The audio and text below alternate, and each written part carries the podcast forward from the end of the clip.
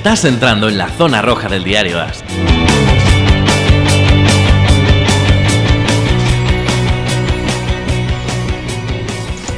Muy buenas señores, bienvenidos al podcast Zona Roja, edición martes, ya sabéis, el podcast de fútbol americano de Diario As y hoy, como todas las semanas con vosotros, estoy yo que soy Mariano Tobar, acompañado de maravilla con Rafa Cervera. ¿Cómo estás, Rafa? Hola, ¿qué tal? ¿Cómo estamos? Y, y, Paco Virués, ¿qué tal, Paco? ¿Qué te cuentas? ¿Qué tal, Mariano? Bueno, una jornada para olvidar. sí, ya, lo ya, ya, tienes la voz, tienes voz de, desastre total. Tú que estabas soñando con la temporada perfecta 16-0 eh, y de repente primer partido, yo no sé cuántas yardas hicisteis de penalización, 180 pues y 182 en 18 penalizaciones. Y además, lo que es peor, sin jugar a nada, pero absolutamente a nada, ni en defensa ni en ataque. en la banda podían estar el staff técnico o podíamos haber estado tú y yo jugando a los chinos. Sí, eh, estamos hablando de los Browns, evidentemente, que cayeron ante Tennessee y bueno, eh, la clave básicamente estuvo en la línea ofensiva de Cleveland. Es decir, un equipo que cometió muchas eh, penalizaciones, como digo, entre ellas muchas de la línea ofensiva, al que tu eh, left tackle se autoexpulsa por una patada en la cabeza en una caída a, un rival. Tienes que mover al right tackle, al left tackle. Bueno, la línea ya estaba siendo antes de un drama, lo fue todavía más. Baker Mayfield tuvo que hacer un partido como si fuera Russell Wilson, pero evidentemente no es Russell Wilson empezaron a caer las intercepciones y bueno, una derrota que más abultada de lo que realmente fue el partido, eso sí, pero un duro correctivo. Rafa, ¿es el resultado que más te ha sorprendido de la semana o ha habido alguna eh, qué, es lo que más te ha la atención? Bueno, yo, creo que sí, pero por otro lado no nos puede dejar, eh, o sea, no podemos dejar de pensar que Cleveland de momento sigue siendo Cleveland hasta que Baker Mayfield y compañía digan todo lo contrario, ¿no? De esta, esta franquicia que desde que volvió a la NFL solo ha podido ir una vez a los, a los playoffs y está como gafada y ahora parecía que todo, que los astros em, ya estaban bien alineados, pero vemos que al final no. Me sorprendió Henry, el running back de los Titans, que quizá no lo tenemos, no le damos la importancia que, que tiene y volvió a demostrar que está en una forma espectacular como, como acabó el año.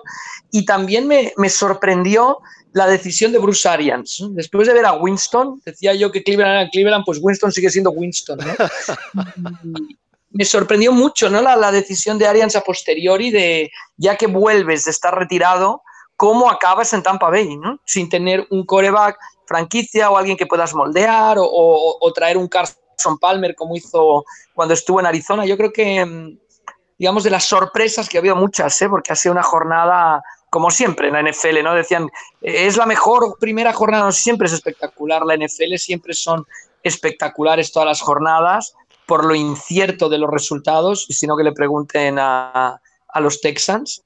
Y, por otro lado, también yo creo que me volvieron a sorprender, pero en positivo, los, los Patriots. Sé qué, qué manera de arrasar a, a Pittsburgh en el, en el Sunday night, pero bueno, si quieres vamos parte, veremos partido a partido, como, como tú digas. No sé, lo, que vosotros veis, porque además os iba a hacer una pregunta, ya, esto es esto es un cortarrollos, ¿eh? porque claro, la gente está deseando que hablemos de la jornada de la NFL y antes quería hacer una, una pregunta de NCA, muy cortita y luego volvemos a la NFL, pero oye, se habló mucho en pretemporada del problema que iban a tener los equipos de eh, California con el tema de la nueva ley de California eh, por el que los jugadores sí que pueden cobrar de, pues de, empresas, de algún tipo de, que, bueno, que está en contra completamente del reglamento del NCA. ¿Cómo, ¿Cómo, ha acabado eso?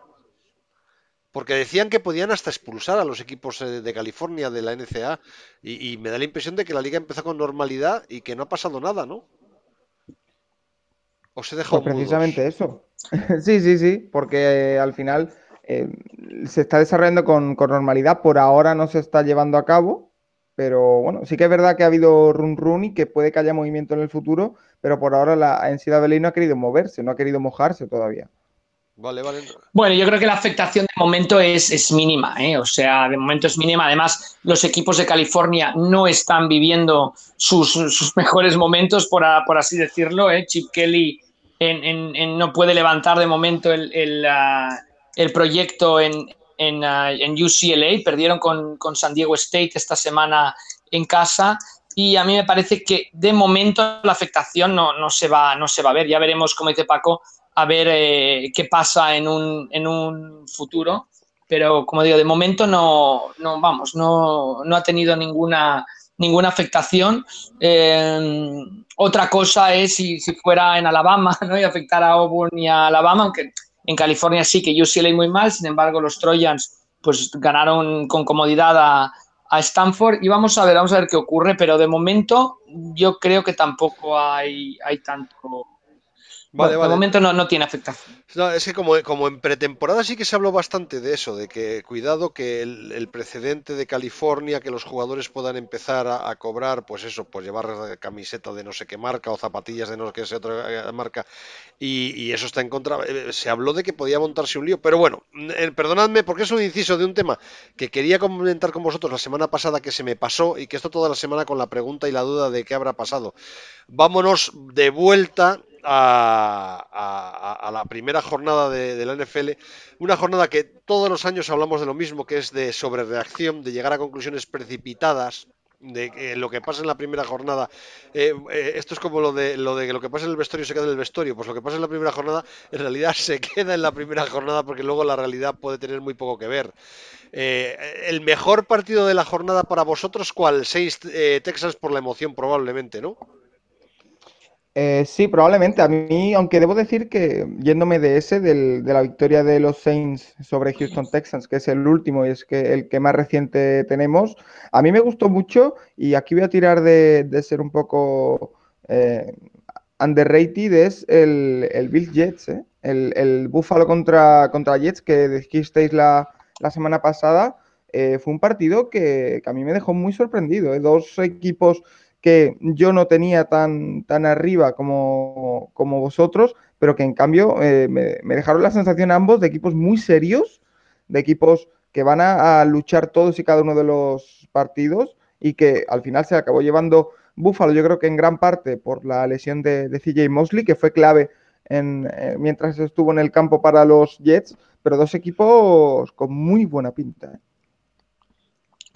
Sí, yo, yo estoy de acuerdo con Paco, sobre todo la, la remontada de, de Buffalo.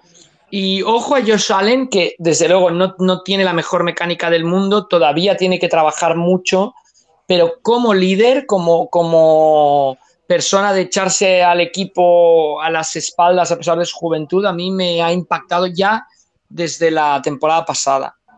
Pues fíjate que yo fue un partido que vi Claro, yo os lo dije, ¿eh? que los tres partidos que tenía más interés en ver de esa tanda era el Jaguar Chiefs, el, otro era el Vikings Falcons y el otro era el Jets Bills. Claro, eh, empecé a ver, porque fue el que empecé, o sea, el que empecé con la pantalla grande, porque tengo dos ordenadores, en otro pongo dos más pequeños, fue el, Falcons, el Vikings Falcons, y al cuarto y medio dejé de verlo porque estaba siendo un auténtico baño de los Vikings. O sea, eh, los Falcons no aparecieron en el campo hasta los minutos de la basura.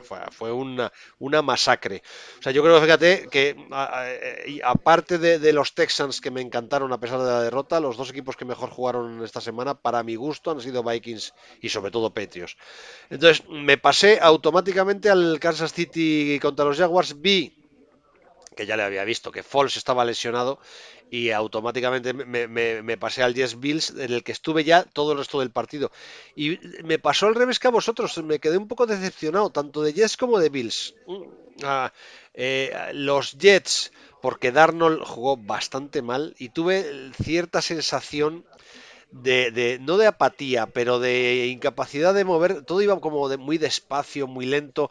Lo del kicker fue ya fue tremendo, o sea, estás jugando sin kicker en la NFL. Le hemos hablado mucho Rafa, eh, Paco, los tres en programas del año pasado. Y los Bills reaccionaron al final prácticamente porque lo que decís, la lesión de Mosley eh, dejó completamente out a la defensa de, de los Jets. Pero vamos, si, si, los Jets llegan a tener kicker o no se lesiona Mosley, el partido hubiera sido un partido para mí un poco insípido para lo que esperaba, fijaos. Pero yo lo, yo lo veo por el lado contrario. Yo veo a, dos defensas que jugaron muy bien, la de los Jets repito, hasta que eh, se lesionó CJ Mosley, porque Mosley consiguió el primer eh, touchdown con ese pick six, y, fue era, estaba siendo totalmente clave. Las dos defensas para mí actuaron muy bien. Se vieron el, por parte de los Jets, apareció Le'Veon Bell, que era una duda que teníamos, a ver cómo iba a volver. Y la verdad que, bueno, no es el Le'Veon Bell que vimos hace dos años en Pittsburgh, pero bueno, para ser el primer partido después oficial, después de su vuelta, nada, nada mal. Y después, eh, lo, que, lo que ha comentado Rafa, un Josh Allen que pese a, dos fumbles, a dos intercepciones, se echó el equipo a la espalda, no tuvo miedo, tuvo ese carácter y, empezó a. Y tuvo algún lanzamiento más que destacable.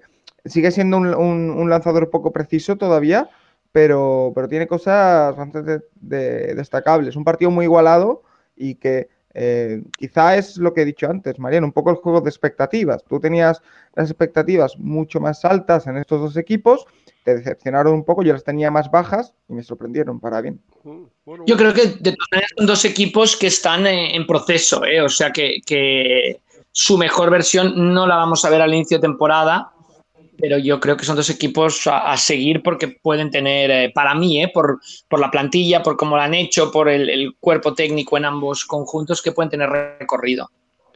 Sí, eh, eso espero, ¿eh? O sea que además es verdad que no, es, no es una semana para llegar a muchas conclusiones, pero, pero de verdad que yo de tanto de Jets como de Bills esperaba algo más de, de explosividad. A ver, claro, la, explosividad la, pusieron los Bills en el, último cuarto con, con, la remontada, ¿no? Pero vamos, el partido a mí me dejó, igual que también os lo digo, ¿eh? la, gran decepción, y esto sí que me parece que fue una cosa muy puntual de la semana, fue Gigi Arcega, que no salió en todo el partido, porque no salió en todo el partido, y ya eh, en los últimos segundos de partido le sacaron eh, y su aportación fue en la única jugada que, en la que apareció cometer una penalización que provocó eh, que se anulara un touchdown de los Eagles. O sea, no se puede tener peor debut en la NFL. Fue un poco frustrante, ¿no? Bueno, todo, todo, de, aquí todo será mejorar, ¿no? Claro, o sea, lo bueno es que más abajo ya no puede haber empezado. O sea, ya todo es, hacia arriba. Pero ah, estábamos todos pendientes a ver qué hace. Además, no, no le sacaban y no le sacaban y no, y no había manera de que, de que jugara. También entiendo que no jugara porque, oye, el partido, que es otro de los detalles de la semana, ¿eh? el partido de Edison Jackson y la conexión que ha conseguido con Wentz me ha parecido igual que la primera mitad de los Eagles fue muy sosa y parece que estaban todavía de vacaciones. Lo de Dishon Jackson eh, apunta a resurrección a lo bestia, ¿eh? Bueno, además ves Jackson, Jeffrey, Aguilar, Ertz, o sea, también tenemos que tener muy en cuenta que, que Arcega es una apuesta a medio plazo, por así decirlo, por los Eagles, porque el grupo de receptores que tienen, ya no solo los wide receivers y el tight end, si añades a Sproles saliendo del backfield, eh, es uno de los equipos que cuenta con más efectivos, ¿no? El arsenal eh, que tiene Wentz para su ataque aéreo es impresionante. Y más eh, la vuelta de Dishon Jackson, que, que, siempre ha sido uno de los mejores wide receivers de la NFL quizá nunca ha estado en el sitio adecuado, en el momento preciso, eh, no sé la opción por Tampa Bay si fue la, adecuada, pero que desde luego todavía, todavía es impresionante. Y que, y que poco a poco, es decir, que a, poco que haya rotación en ese cuerpo de receptores, que la habrá por lesiones, por vaya avanzando la temporada, por eh, movimientos de, jugadas, por eh, porque al final Filadelfia la segunda parte fue un auténtico vendaval y, con ataques eh, no muy controlados, es decir, eh, eran bombazos de, de, Wentz y Jackson y Jeffries, o sea que no tuvo un juego quizá tampoco adecuado para Arcega, que quizá lo tienen pensado para ser una vez llegues a la red zone y tengas que avanzar poco a poco, ahí aprovechar la, corpulencia de, Arcega. Tampoco fue el partido para él y que bueno, que estamos en el primer partido de temporada que eh, tampoco vamos a pensar que no va a jugar en toda la temporada. Va a tener su oportunidad seguro, no sé si en el próximo partido o más adelante, pero que va a acabar teniendo su oportunidad seguro y que tranquilidad. Y lo del holding, bueno, eh, al final las ganas yo creo que, te pueden. También hay que decir una cosa, y, porque a mí me lo comentaron eh, Mariano, y es cierto, que no es justo decir que evitó un touchdown de Filadelfia, porque yo creo que sin ese holding no hubiera habido touchdown, pero bueno, eh, al final yo creo que los nervios, el, haber estado frío, te pueden. Sí, bueno, no, no, oye, además, eh, Rafa lo ha dicho muy bien. O sea, eh, ya solo puede mejorar. A partir de ahora ya es eh, darnos alegrías. Lo que que, claro, era uno de los alicientes de la primera semana, estábamos todos pendientes y ibas viendo el partido de los Eagles y, aquello no iba para adelante y no, y, no, y no salía y no salía y, siguiendo en además en redes sociales, digo, a ver si es que ha salido alguna jugada y no me he enterado, pero nada, no, no apareció. Igual que me sorprendió bastante que, siguen los Eagles muy empeñados en dar, en dar en Sproles que el running back que más corrió fue Miles Sanders, que tampoco hizo un gran partido, más bien al contrario. O sea, Miles Sanders 2,3 eh, yardas por intento, pero, pero Sproles sigue siendo un jugador en el que se, del que se fían muchísimo. Pero vamos, también os digo, otra de las cosas clave de la semana ha sido las lesiones. Y en ese mismo partido, ya para empezar, los Redskins se suban a, su habitual eh, racha de lesiones. Darius Guys eh, se ha lesionado, no sé para cuándo, eh, también se ha lesionado algún jugador más, eh, creo, por ahí, o sea que Redskins ya empieza con, racha de lesiones. Sí, parece mentira porque Ace si había algún tipo de duda de quién tenía que ser el coreback titular, pues firmó un gran encuentro.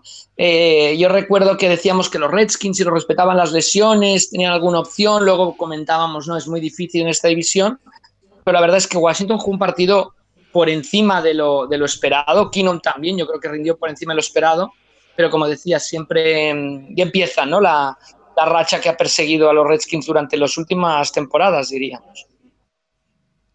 Pero vamos, y para lesión, y para racha, y para lo de los Jaguars. O sea, Falls. Sí, sí, sí, vaya. ¿eh? di Rafa inicio, vaya, vaya debut, por así decirlo, ¿no? Pero es que prácticamente no le dio tiempo ni salir al campo. Dio un pase maravilloso, dio, empezó muy bien además, Fols, ¿eh? empezó jugando eh, eh, para mí sorprendentemente bien. Ya sabéis que es un jugador del que no me fío mucho.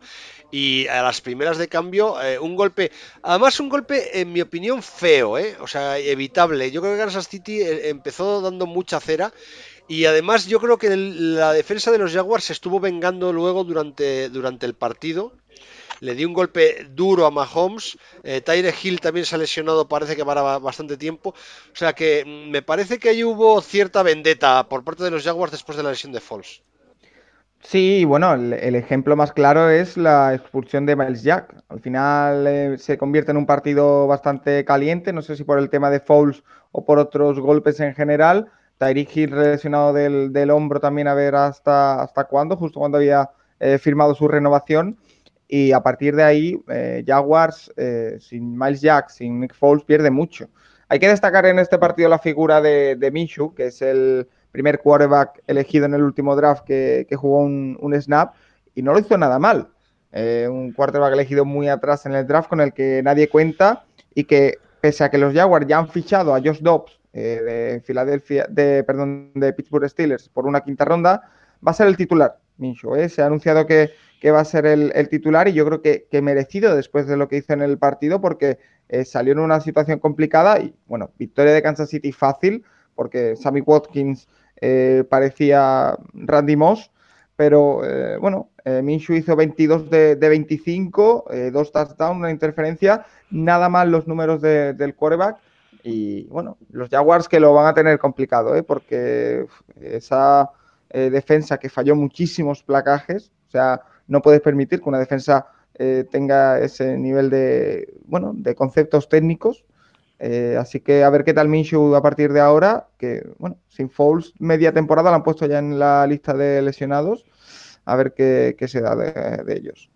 No, fue... Y buen partido de McCoy ¿eh? con los Chiefs, bueno, para, demostrando que, que, han acertado con él, yo creo, con, con su fichaje. ¿De quién has dicho, perdona, que, no te he oído bien? yo creo que ha sido un bueno, bueno, buen, buen partido para empezar como su debut con los Chiefs. Sí, sí, sí.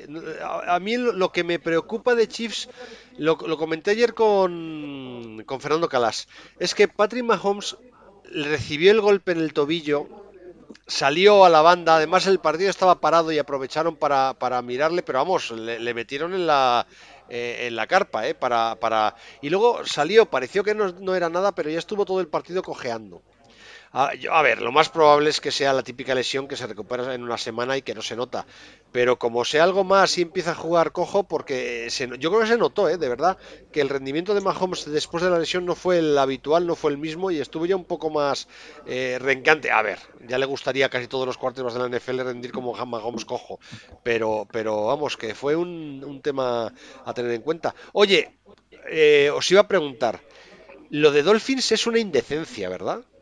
Sí, yo creo, de acuerdo, yo creo que es de lo peor que, es, que no sé, de lo peor que he visto yo en la historia del deporte norteamericano profesional. O sea, un equipo que se presente a una temporada con el objetivo de no hacer nada, es, es como...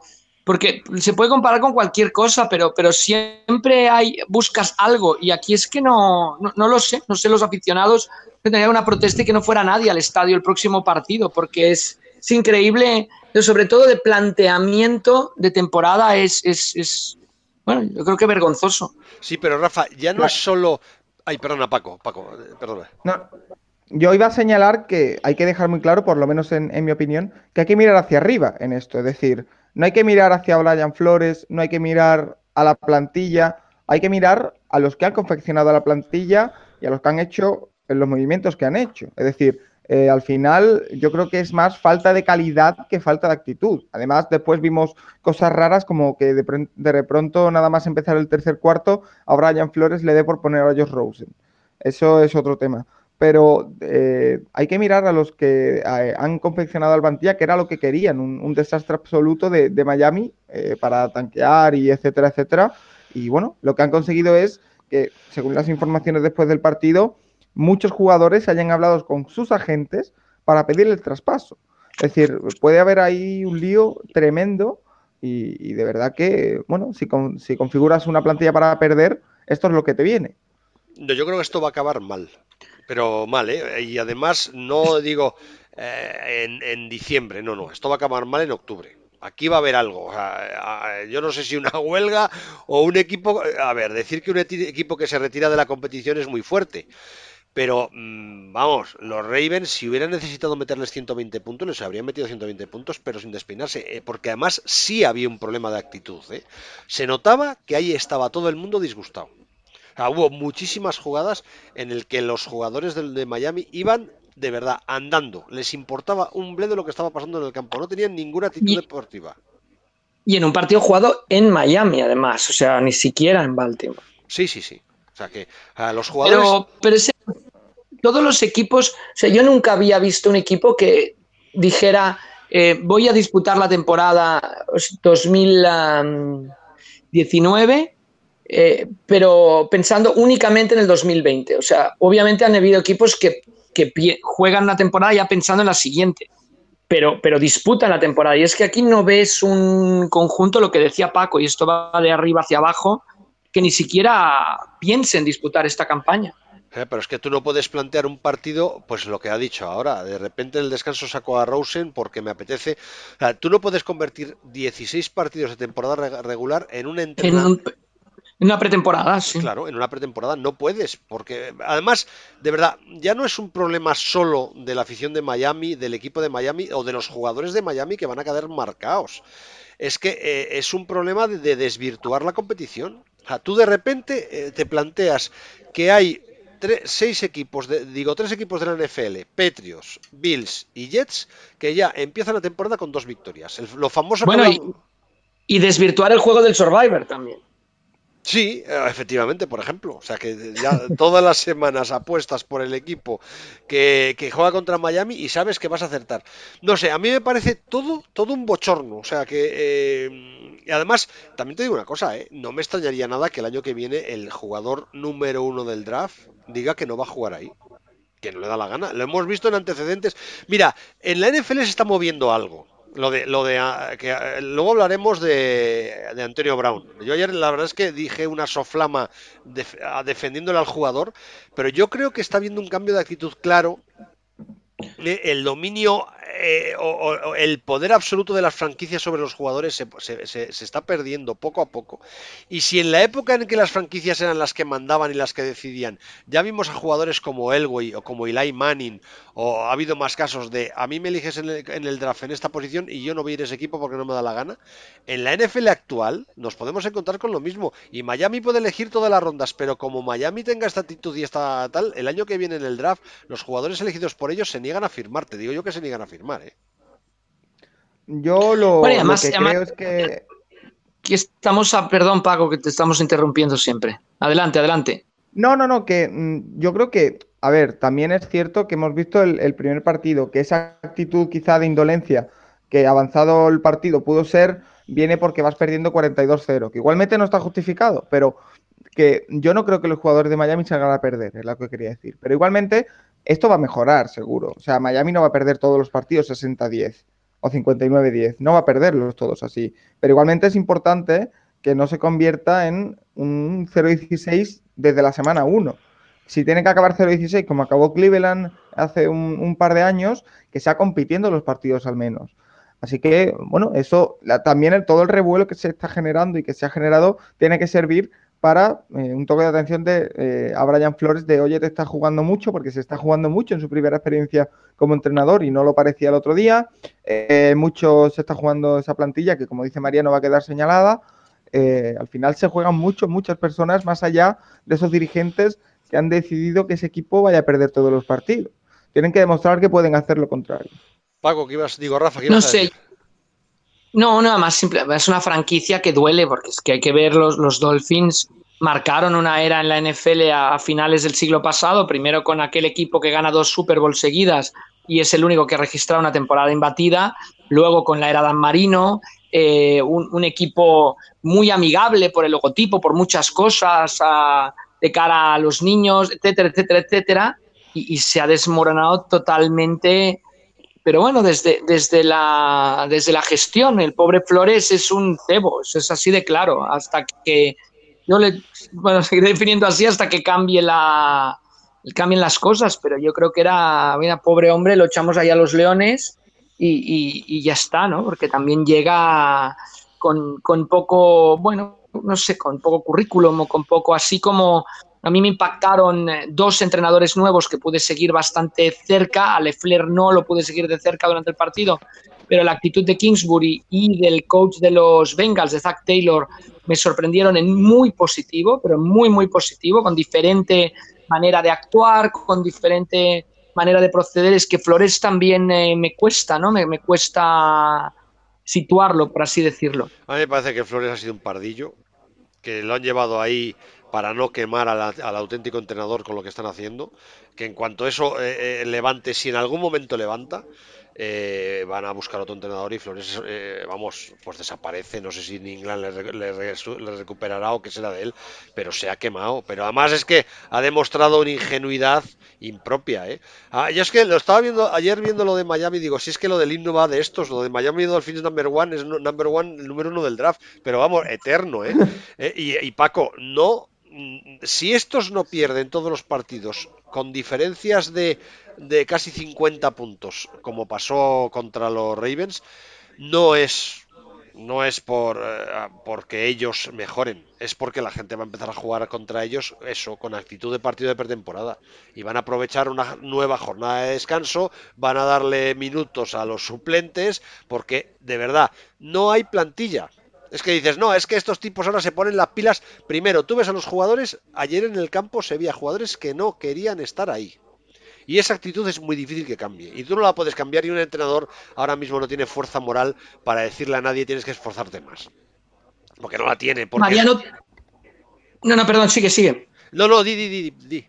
No, que a propósito de flores, pues cambiar un poco el tema, eh, es curioso, pero el árbol de Bill Belichick es, una, es un bonsai, ¿eh? Sí, sí, sí, O sea, es, todos los que han dejado, mira cómo juega la defensa de los Patriots y mira cómo todos los que han dado el salto a head coach desde el staff de los Patriots han acabado pues no triunfando como entrenadores principales o volviendo a los Patriots, ¿no? Como el caso del coordinador de ataque, pero Patricia también de los que me dio un poco de pena en la banda, ¿eh? en vez de patrullar la banda entre su muleta y todo era un ente que estaba ahí y que no supo reaccionar ante la imposibilidad también por, por, error grave suyo de, de cerrar el partido contra los Cardinals.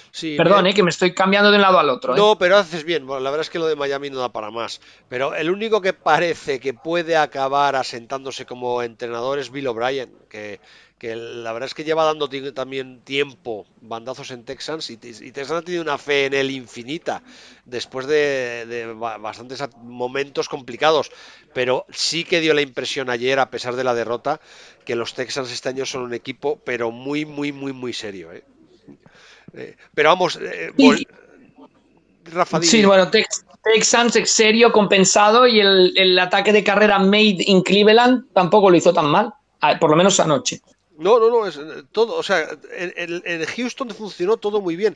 A mí me llamó muchísimo la atención, volví a tener la misma sensación que había tenido en la primera temporada con Dishon Watson. A mí Dishon Watson el año pasado eh, sobre todo por el problema que tenía con la línea ofensiva, que, eh, además era tan llamativo lo del año pasado con la línea ofensiva, que no, era un tema de matiz, de es que hay un problema con el GAR que está afectando a toda la línea y entonces, no, no, no, no. O sea, la línea ofensiva de Texans el año pasado era un coladero, pero vamos, de segunda división B, era un desastre. Eh, en cuanto Watson ha tenido otra vez un poco de tiempo y un poco de tal, jopetas tú qué bien jugó ayer, qué actitud. Además, un jugador, lo que vimos el primer año, tremendamente eléctrico. O sea, eh, y, luego lo que hablamos, yo creo que lo hablamos la semana pasada entre nosotros, que Carlos Hyde, que en su arranque en los 49ers había dado muy buena imagen de un running back, pues sobre todo muy sólido. Joder, ayer hizo un partido de, 83 yardas, 8,3 yardas por intento, pero no es que tuviera una carrera de 11.000 yardas y en las demás cortas, no, no, es que prácticamente en todas las carreras conseguía todas las yardas que quería. Entre eso, el de, de Andrés Hopkins, que sigue siendo lo mismo, igual de bueno que siempre. Eh, Kenny Stills jugó bien. Ah, es que eh, dio la sensación de Houston es de equipo, eh, pero muy, muy serio. Sí, pero pese a eso, Deshaun Watson recibió seis sacks, que no es ninguna broma. Es decir, nos deja puntos de, crecimiento. Parece que estamos todavía en la semana 1 y siempre lo decimos, la sobrereacción, etcétera, etcétera. Pero parece que en esa división toma la delantera eh, Houston, porque a Tennessee todavía los tengo que ver, eh, pero igualmente eh, siguen teniendo problemas en la línea ofensiva, tienen que seguir creciendo. Acaba de llegar Tansil, o sea que todavía tienen mucho margen de, mejora, pero bueno, es que tú lo has dicho, Mariano, Watson es quizá uno de los quarterbacks más infravalorados de la liga porque nunca ha tenido de verdad una protección que, que le dé tiempo y que le dé cierta comodidad. En el momento en el que la tenga, y como se están empezando a ver visos de que la puede tener este año, pues es un quarterback pues que muy completo y sobre todo con mucha capacidad de, liderazgo. En cuanto a la carrera, bueno, lo que decíamos eh, la semana pasada, Carlos Hyde es eh, un, running back bastante aseado en la liga. No es ni, de cerca ni la mitad de lo que era Lamar Miller, pero bastante aseado y que puede tener eh, partidos buenos, sí, claro. Me ha hecho gracia Rafa dándole cera ya al entrenador de los Lions. ¿No te gusta? No, no, no, no, no, digo la actitud, pero no sé si viste el partido, seguís el partido, pero tiene el partido ganado, pide él un tiempo muerto que acaba tirando para atrás una jugada en la que ya habían conseguido un primer down que mataba el encuentro, pero me, me alucinó. Tú veías la banda de, los Cardinals, que todo era energía, em, intensidad, vamos, no sé qué, Kingsbury creyéndoselo, transmitiendo a sus jugadores y veías a Patricia ahí casi como estos guardias de seguridad, ¿sabes? Que simplemente estar ahí mirando que, nadie se acerque, no sé, como, como totalmente ido, ¿no? En estado de shock, cero capacidad de reacción. Sí que me imagino que por la operación de la pierna, etcétera, que no se encontraba muy bien físicamente, pero, pero sobre todo la actitud, ¿no? La, la actitud y al final, mira, el primer empate de la temporada. Oye, ¿qué, operación de la pierna? Yo solo lo sabía. Bueno, sí, tuvo una, operación, una cirugía en la pierna, iba con la muleta todavía, en el, obviamente no se podía mover con la mm, capacidad que le hubiera gustado, pero más que nada era, era, el, que no reaccionaban los Lions y además teniendo el coreback que tienen y, teniendo, bueno, es que tenía el partido ganado y al final se, se, esfumó la, la, victoria y estuvieron hasta punto de perder. Yo no vi el partido, mm, mm, eh, he visto unos highlights largos, un highlight de media hora, o sea que no está mal porque en realidad casi todas las jugadas clave aparecen. Yo tuve eh, cierta sensación también de que Stafford como que, eh, fíjate que hace dos años tuvo una actitud buenísima y vimos un Stafford nuevo. El año pasado ya bajó con Patricia y, a mí me dio eh, la sensación de Stafford ayer durante el partido, cierta esta sensación de hastío, de... Yo creo que Stafford es el coreback ideal para ese equipo que la temporada que viene lo tenga todo y le falte un coreback. Tampa Bay, por ejemplo, digamos, que, apueste por él. Porque yo, yo creo que mm, con los Lions sí que se está viendo cierta frustración. Sí, ¿verdad? En el partido yo, yo ayer, eh, a ver, insisto, yo no vi el partido, eh, eh, vi unos highlights de 30 minutos, que no está mal, ¿eh? Pero la sensación de Stafford, igual, la pizza que se juega en la casi, la casi intercepción del último momento del partido, que ya el empate estaba claro, que lo que tenía que hacer era aguantar el balón y, dejarse de, historias.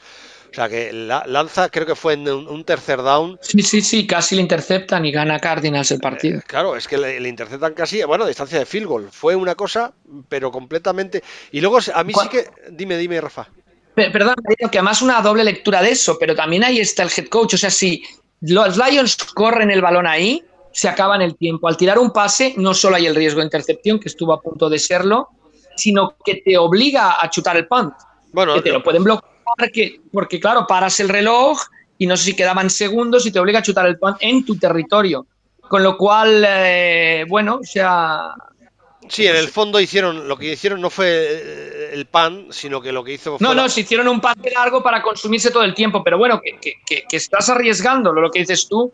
Un empate que en, la NFL se ve muy mal empatar, pero en una liga tan igualada, un empate te puede meter en playoffs. ¿eh? Sí, yo siempre lo he pensado. Si empatas dos ya no, pero si empatas uno tampoco está tan mal, ¿eh? porque si pierdes eh, los mismos partidos que tu rival directo de división, ganas la división. New England, digo, eh, Green Bay yo creo que un año se metió en playoff gracias a un empate. Yo pienso igual que tú.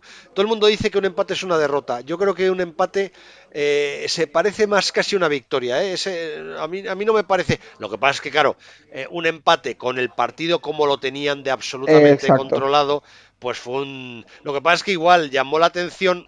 Kyler Murray tuvo una primera mitad espantosa, porque espantosa, de verdad. Eh. Yo lo estaba viendo y digo, Buah, este chico no acaba de titular la temporada.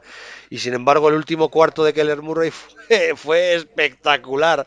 Eh, y fue eh, lo que esperamos ver en este jugador, muy igual, muy eléctrico, sorprendiendo con carreras, una rapidez de, ejecución tremenda. O sea que, pero, pero en el primer, los primeros dos cuartos, dos cuartos y medio, lo de Kyler Murray fue un despropósito. Sobre, sobre Kyler Murray, cuando dudó, en el draft si lo iban a coger o no, esto, cuando Kingsbury dijo que lo iba a coger mucho antes del draft, ya había tomado la decisión, ¿eh? porque el diseño del partido en ataque de, de, Kingsbury es un diseño totalmente orientado a que triunfe Murray. Y yo, eso también, para el estilo de juego de Murray, yo creo que eso también ama muy bien del head coach de los Cardinals, aunque ya sé que es muy pronto para, para hablar, pero, pero bueno, bien, bien, bien, me gustó. Paco. No, que al final eh, Murray el primer cuarto es muy malo, el segundo empieza a mejorar un poquito, pero sigue siendo bastante malo y a partir la, la segunda mitad y sobre todo el último cuarto se desata. Yo creo que al final Arizona también eh, en, en, sí, Kingsbury ve que ya no tiene nada que perder, entre comillas, Murray también se suelta, ve que le sale la jugada, que Detroit no reacciona y se vienen arriba. Al final, esa, a mí me parece clave y parece una tontería y, bueno, lo he dicho antes con, Miami, eso que decía Rafa de eh, esa energía desde la banda, ese entusiasmo, eh, contagió al, equipo y consiguió, bueno, ese empate que yo no sé a vosotros, pero eh, a mí un empate personalmente me trastorna, porque empiezo ya a perder la referencia a la clasificación, pero... al final. Tú tienes eh, experiencia de eso, además. sí, sí, la, pasada temporada fue Cleveland y ya me, destrozó el récord de la temporada entera. Ya no sabía que, que sí, que no, pero eh, al final eh, Arizona yo creo que es como una victoria que además reafirma que, van en un camino correcto y para Detroit es pues absolutamente como una derrota, porque era una, un partido en el que mm, podían contar con una victoria, un equipo que precisamente no va a ir sobrado este año y bueno, primer empate y, en un partido que tenían ganado, o sea que muy mal. A mí me da mucha sensación, no solo el partido de los Lions, o sea, me pasó con los Lions, me, pasó eh, con los Eagles en la primera mitad, me pasó en todo el partido con Packers y Bears, eh, lo que hablábamos antes de Bill Jets. yo creo que eh, se vio en muchos partidos que los equipos están todavía muy, muy, muy verdes. O sea, los equipos empiezan a ser equipos de fútbol americano de verdad, competitivos al 100%, con todo el mundo en forma a partir de, principios de octubre. Septiembre es un poco la, la pretemporada oficiosa de la NFL que ya cuenta. Y yo creo que la derrota de Lions es una derrota de, de eso, de no estar. Probablemente este partido se juega dentro de un mes. Ah, tampoco sabemos dentro de un mes dónde va a estar Detroit y dónde van a estar los Cardinals. Pero y esa remontada es prácticamente imposible. O sea, es que a mí me, llamó mucho, me, llamó mucho la atención el partido de Rams. También me parece un equipo que estaba muy en, clave de, de, pretemporada. Me llamó mucho la atención, por ejemplo, y le iba a preguntar a Rafa, la secundaria de Seattle sigue de vacaciones, ¿no? Bueno, la secundaria se hace una jugada que es igual que el touchdown de Kenny Stills y vamos a, que, a un mensaje aquí. Cuando quedan menos de un minuto para que termine el partido, menos de dos, pero menos de uno más, no te pueden marcar un touchdown estando el receptor más profundo que todos tus jugadores de defensa. Tienes que defender esa goal line. O sea, el touchdown de los Bengals al final de la primera parte es de los que te entierran, ¿eh? porque es un error gravísimo del free safety, pero ya de la colocación de la defensa y lo mismo le pasa a los Saints en el, duelo con los, con los Texans, en el touchdown que pone por delante a, los, a los Texans. Yo creo que Seattle, eh, la, secundaria el año pasado no era tan buena, pero al final funcionó y sí que es, es un aspecto sin lugar a dudas a mejorar, porque, bueno, el, el coreback de, Cincinnati, bueno, realizó, batió su marca, ¿no? En la, historia, mira que ha tenido buenas actuaciones, pero tuvo la mejor de su carrera en cuanto a, yardas de, pase conseguidas.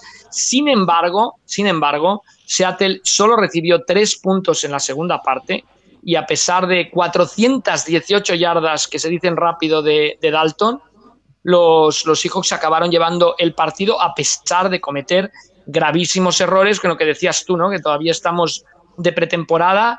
Y atención al velocísimo receptor de Cincinnati, gente que tenga alguna plaza libre en las ligas fantásticas, etcétera. John Ross, que tuvo una actuación espectacular, 4-2 en las 30 yardas. Su primera temporada en la NFL lesiones estuvo muy poco, pero, pero atención a este jugador dentro de un sistema de ataque muy interesante que ha diseñado Zach Taylor, el nuevo entrenador de los Bengals, eh, que todos son screens, todos son pase cortos y buscar este tipo de jugadores tan elusivos con muchos bloqueadores o con espacio por delante, que le funcionó muy bien a, Dalton porque prácticamente quitando el pase que comentaba yo antes no, no completó ningún, ningún envío largo, eran envíos cortos que se convertían en, en grandes ganancias pues sobre todo merced al, esquema de juego que, se le atragantó totalmente a, Seattle, tirando siempre entre linebacker y la secundaria, y Seattle no, no pudo prácticamente defender ese, ese, ese ataque aéreo, aunque los Seahawks acabaron llevando la victoria. Es que te lo iba a decir, a mí me da la impresión, siempre la he tenido, ¿eh? de que Andy Dalton es un quarterback que funciona, es un quarterback muy de sistemas. A ver cómo explicarlo. Si tú le pones un entrenador, un coordinador ofensivo que de verdad trabaje bien con él y, se, y se con el sistema, eh, Dalton ha jugado muy bien en ese tipo de. Y además con distintos sistemas. ¿eh? No eh, dices, no, es que Dalton solo sabe jugar de una manera. No, Dalton lo que necesita es que le expliquen muy bien cómo tiene que jugar. Y, con Hugh Jackson, que, quién lo iba a decir, ¿eh? pero vamos, Hugh Jackson como coordinador ofensivo en Cincinnati lo hizo muy bien. y Dalton jugó una una, temporada espectacular con Hugh Jackson. Y a, ver, esto es anticiparse mucho y quizás sobre reaccionar. Pero a mí me da la impresión de que Zach Taylor eh, se va a entender muy bien con Dalton y vamos a ver un Dalton muy bueno todo el año. Otra cosa es que los Bengals sean competitivos, que es una cuestión diferente. Porque además nos pasó un poco lo mismo con los Bengals, entre comillas, no fue lo mismo, pero hubo cierta diferencia que, con los Redskins. O sea, los Redskins empezaron muy bien la primera parte y la segunda parte desaparecieron. Los Bengals también tuvieron como Jin Jan, ¿no? Pero yo sí que quedé muy sorprendido o, gratamente sorprendido más por eh, del juego de Dalton, que me gustó, de, cómo Zach Taylor le ha dado la vuelta un poco a una, franquicia que estaba con Bradley Lewis completamente eh, anquilosada, ¿eh? Yo la, conclusión Que, me llevo, perdona Rafa, con... No, no, no, adelante, adelante. Es que tengo muchas más ganas de verlos el resto de la temporada que lo que tenía antes de la jornada. Es decir, eh, yo cuando vi que, se lesionaba a AJ Green para las primeras semanas pensé, bueno, se acabó la temporada, 0-4, 1-3 o 1-4 para empezar y a partir de ahí ya nos remontan, un equipo en el que ya de por sí no tienes mucha confianza en, el, en, el, en la defensa y, demás, pero después de verlo contra Seattle, que también es cierto que les gana una Seattle en pretemporada, que, quiere decir que el nivel tampoco es altísimo de, por parte de Cincinnati, sí que me parece que es un equipo que llama la atención a tener en cuenta y sobre todo divertido. Porque tiene a Boyd, tiene a John Ross, como ha dicho Rafa, Andy Dalton, como dices tú, María, no estoy de acuerdo. Creo que eh, se va a entender muy bien con el nuevo eh, staff y eh, quizás ha subido un poco en mis apuestas. Sigo viéndolos por ahora últimos, aunque, bueno, si, me, si te digo de verdad lo que pienso, creo que el Cleveland va a acabar 0-16, pero bueno, eso sí que es sobre reacción, pero eh, sí, que, sí que me parece un, equipo mucho más a tener en cuenta de lo que lo teníamos la semana pasada. Sí, pero de, los tres equipos que perdieron en su división fueron los que mejor pinta tuvieron y Zach Taylor, un entrenador nuevo, joven, a diferencia de, de Kingsbury en los Cardinals, eh, otra actitud en la banda, pero muy en control, muy en control, muy em, cercano a los jugadores. Em, sabía perfectamente lo que estaba ocurriendo sobre el campo, muy buenas, muy buenas sensaciones. Yo creo que el, árbol de Sean McVay acabará dando más fruto que el de, que el de Bill Belichick en la, en la historia del NFL. Oye, Paco, te tengo que pedir disculpas. Te tengo que pedir disculpas porque la semana pasada te dije eh, que Jacoby Brissett era un quarterback espantoso, que no tenía nivel para ser titular, que era un backup y, gracias. Y la verdad es que, vamos a ver, a mí Brissett no es que me encante, pero jugó un partido muy bueno. Jugó muy bien sin meterse en líos, haciendo lo, pues lo que tiene que hacer un quarterback de su nivel, que es no arriesgar y jugar. Pero lo que se vio es qué equipo se ha perdido la NFL eh, con, la, con la retirada de Andrew Luck porque estos Colts son buenísimos, pero buenísimos, pero qué equipazo. Eh, eh, ayer no sé con quién le hablaba, digo, si en vez de estar Jacoby Brissett ahí que jugó bien, llega a estar Andrew Luck. Stafford, si está Stafford, por ejemplo. Si está, los Chargers ayer salen completamente escaldados. Eh, sobre todo, además, quedó en evidencia el, la defensa contra la carrera interior de, Los Ángeles. fue, vamos, es que Marlon Mack se podía parar a, encenderse un puro en cada carrera. Qué, qué bien jugaron los Colts Perdieron, ¿eh? Perdieron 30-24. Pero cómo me gustaron. Y sí, eh, al final, los que no confiaron en Austin Eckler en la Liga Fantástica, si tienen todavía pelos, están tirando de ellos, ¿eh? Porque sí, gran partido de los, de los Chargers. Eckler, a ver, Paco, dime. No, no, no, iba a decir los números de Eckler. 12 carreras, 58 yardas, un touchdown, 4,8 por intento. Y además luego 6 recepciones, 96 yardas, 2 touchdowns. O sea que eh, me parece a mí que ha habido un running back que se ha pasado de listo poniéndose chulo con su equipo. porque, eh, vamos, no, no, a ver cómo vuelve la NFL. Pues puede ser. Eh, ya está comentando publicaciones por ahí de otros jugadores, etcétera, etcétera. Ya está buscándose mercado Melvin Gordon pero no, lo de, lo de Brissett, la verdad que es lo que hablábamos la semana pasada, me reafirmo. Al final es un quarterback entre el punto 15 y el 20, lo podríamos decir titulares, y quizá me estoy yendo un poquito por arriba, pero bueno, por ahí puede andar, y que hizo 21 de 27, se metió en pocos jaleos, supo darle el balón a Marlon Mack, que hizo 7 yardas de media, eh, haciendo 25 intentos, es una barbaridad. Y, sí, sí que es verdad, el equipo de los Colts, que, bueno, eh, pensábamos, no, teníamos término medio, pensábamos o que iban a seguir bastante arriba o que se iban a, demoler, ni uno ni otro, como siempre, al final el término medio y bueno, un equipo que también tengo muchas ganas de ver, no creo que vayan a aguantar este ritmo porque al final va a ser imposible que Marlon Mack haga 25 intentos por partido siempre con la misma efectividad, es imposible.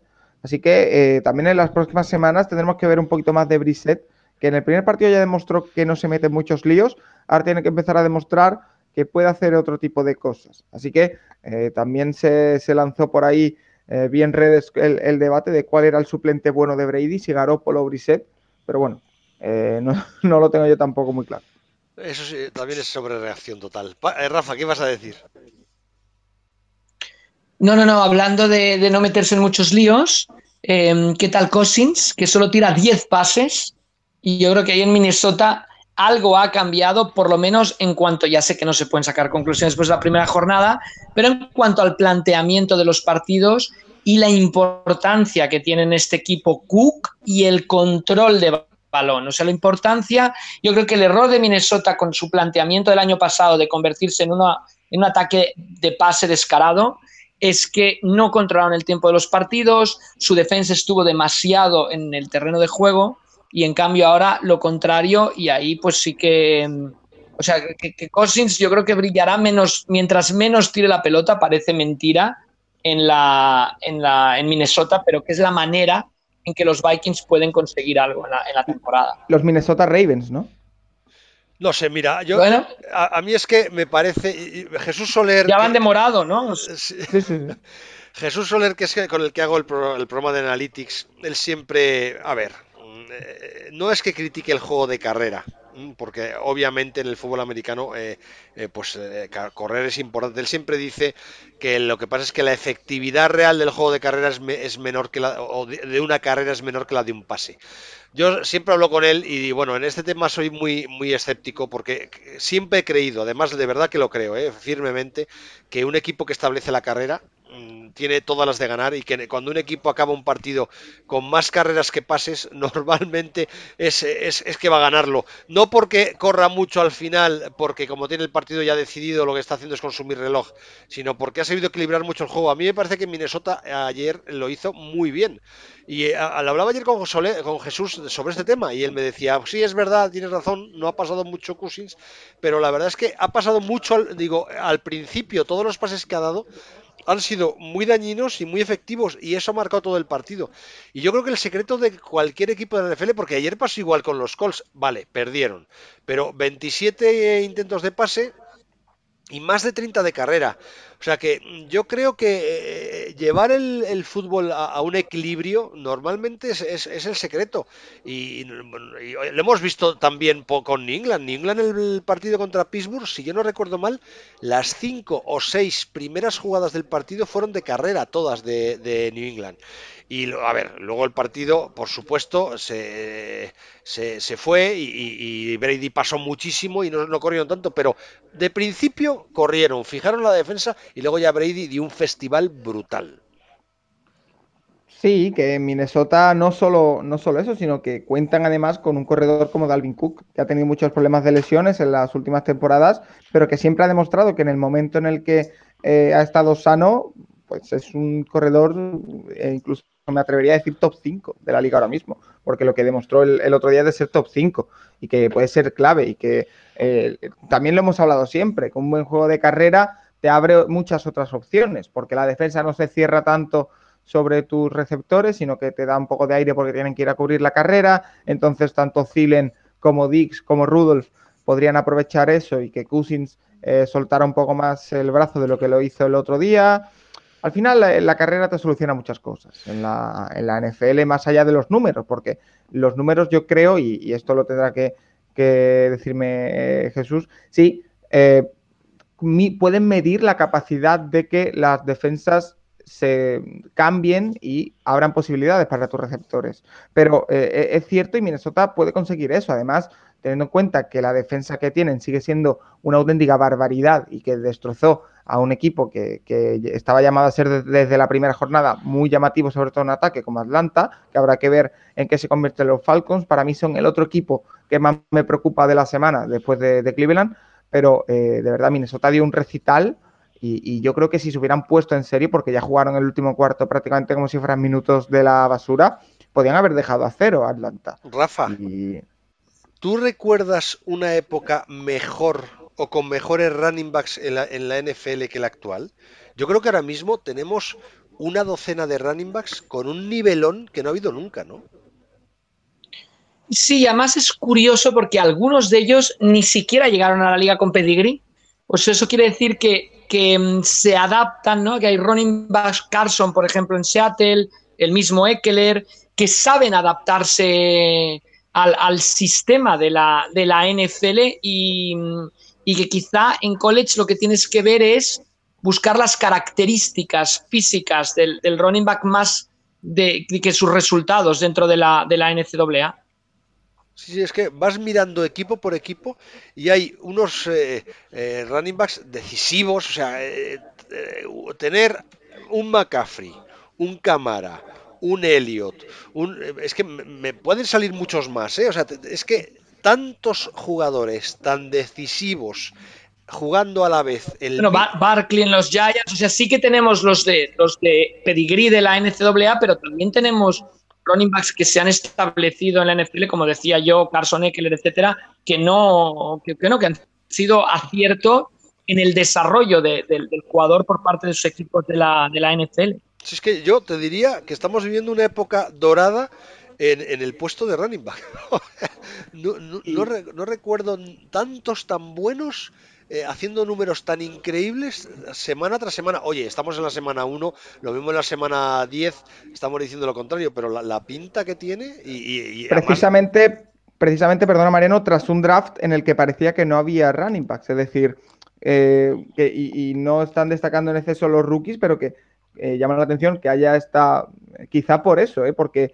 En, el draft, a lo mejor estos running backs que había en otros años sí hubieran destacado, pero al ver ya el nivelón que hay, en la NFL eh, afecta a las, a las futuras generaciones. Claro, así pasa, que como en cuanto uno se queda en la calle, pues lo que le ha pasado al de los Chargers, que se pone chulo y al final no, es que va a tener problemas para volver a la NFL, ya lo digo, para, para tener un contratazo, porque es que los, equipos lo cubren muy bien y, los jugadores que aparecen hacen unos números espectaculares.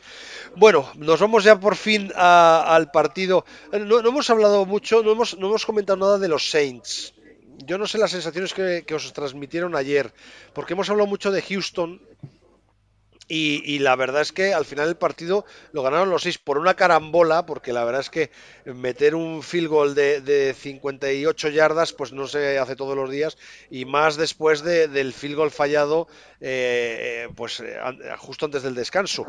Pero, pero no sé qué sensaciones os, transmitieron los, los Saints. Pues los Saints yo creo que el año pasado empezaron la temporada flojitos en su primer partido. Em, yo creo que siguen siendo un equipo... Yo creo que en defensa permiten mucho, permiten mucho, pero es una defensa muy agresiva que o consigue sacks o fuerza turnovers y es un poco la estrategia de los Saints, pero es una defensa a la que le puedes hacer daño y en ataque, si te pones al intercambio de golpes al final, al final, a menos de que los árbitros digan lo contrario, siempre acaban encontrando la manera de, ganar. Sí, fue lo de. o sea, ponerte, ponerte a, intercambiar golpes con Brice no, no es una buena estrategia. Pues fíjate que además Brice le pasó lo habitual, que le costó entrar en el partido y al final acabó incendiado. Pero yo hubo un momento al principio del partido que ya estaba eso, sobre reaccionando diciendo, uy, Brice, que se le empiezan a notar los años. Yo creo que a los Saints para, ganarles les tienes que quitar el balón. O sea, tienes que quitar la posesión del balón, tienes que tenerla más tú que ellos. Y, tienes que establecer un juego de carrera que ayer en algunos momentos Houston lo hizo. Eh, yo creo que es, fundamental correrles el balón. Contra el juego de pase están cómodos, aunque les hagas yardas y todo, es una defensa que está cómoda porque lo que decíamos, realiza muchos sacks y genera muchos, muchos turnovers. Y hace dos años decíamos, bueno, es que, pero ya, lo ves que es una tendencia defensiva, ¿no? No solo que hace dos años tuvieran suerte y, generan tantos turnovers, sino que es una defensa que, que lo consigue. Bueno, vamos directamente y además aquí sí que quiero saber vuestra opinión y me interesa. Después de acabar el partido de, ver el partido de New England, Rafa, ¿sentiste vértigo o no? Bueno, un poco, desde luego, no, no, no solo cuando acabó, sino cómo transcurrió el partido de, New England y el, dominio aplastante de, Benjamin Button, ¿no? En el, jugando como coreback, ¿no? que, que es increíble cómo domina los, los encuentros Brady y ante un, bueno, es que son los Steelers, ¿eh? no, no, no fueron a, no recibieron a los Dolphins, o sea, increíble. Y defensivamente también, también un dominio aplastante de, de los Patriots. Yo tuve la sensación todo el partido de que los Patriots estaban jugando por encima de sus necesidades. ¿Cómo decirlo? New England normalmente durante la temporada regular hace pruebas, ensaya. Eh, ellos se toman toda la temporada regular como una pretemporada. Y además se pueden permitir ese lujo dentro de una división en la que tienen prácticamente no tienen ninguna competencia. Pero yo en, el, en este partido sentí o tuve la sensación de que New England estaba jugando por encima de lo que necesitaba para ganar, que estaban como en una vendetta, era una sensación de, estar viendo un partido de, playoff, que, que, New England estaba enseñando más cosas de las que necesitaba enseñar.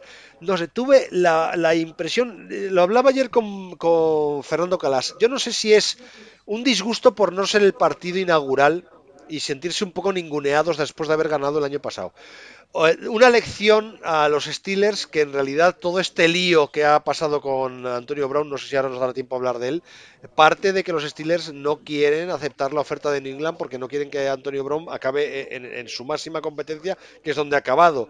O, cuál es, porque lo normal es que New England no empiece la temporada a este nivel. O sea, Hightower jugando con, como jugó ayer dices tú, macho, cuando llegue noviembre, ¿cómo va a estar Hightower? Que es un jugador que normalmente necesita mucho eh, eh, recorrido para llegar al 100%, ¿no? Yo creo que muchas veces viene decidido, lo, que ocurre en la AFC viene decidido por ese duelo entre Pittsburgh y New England. Yo creo que al, ser el rival Pittsburgh es diferente que si hubieran jugado, bueno, hubieran abierto la temporada contra los Colts, por ejemplo. Y después a mí me sorprendió porque Brady siguen, o sea, los safeties de, de Pittsburgh, la secundaria de Pittsburgh, sigue tentando el brazo de Brady, lo han hecho desde siempre y siempre lo sigue quemando profundos. es increíble.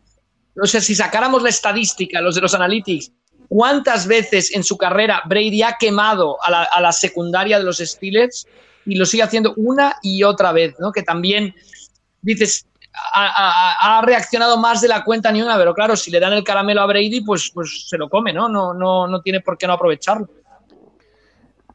a mí no me pareció tampoco que los Patriots se forzaran al máximo. Sí que es verdad que, como dice Mariano, se vieron muy arriba en el, partido y pese a eso continuaron, que sí que me parece extraño, pero por ejemplo no forzaron a Josh Gordon, eh, muchos pases a Barhead y a James White, o sea, eh, tampoco eh, forzaron todos los recursos que, tenían y, y, pese a eso ganaron 33-3. Es que, de verdad, a este equipo le vas a sumar a Antonio Brown que Antonio Brown en New England va a salir bien seguro porque es lo que quiere hacer el jugador y, una vez el jugador hace lo que quiere, eh, pues va a estar mucho más tranquilo, seguro.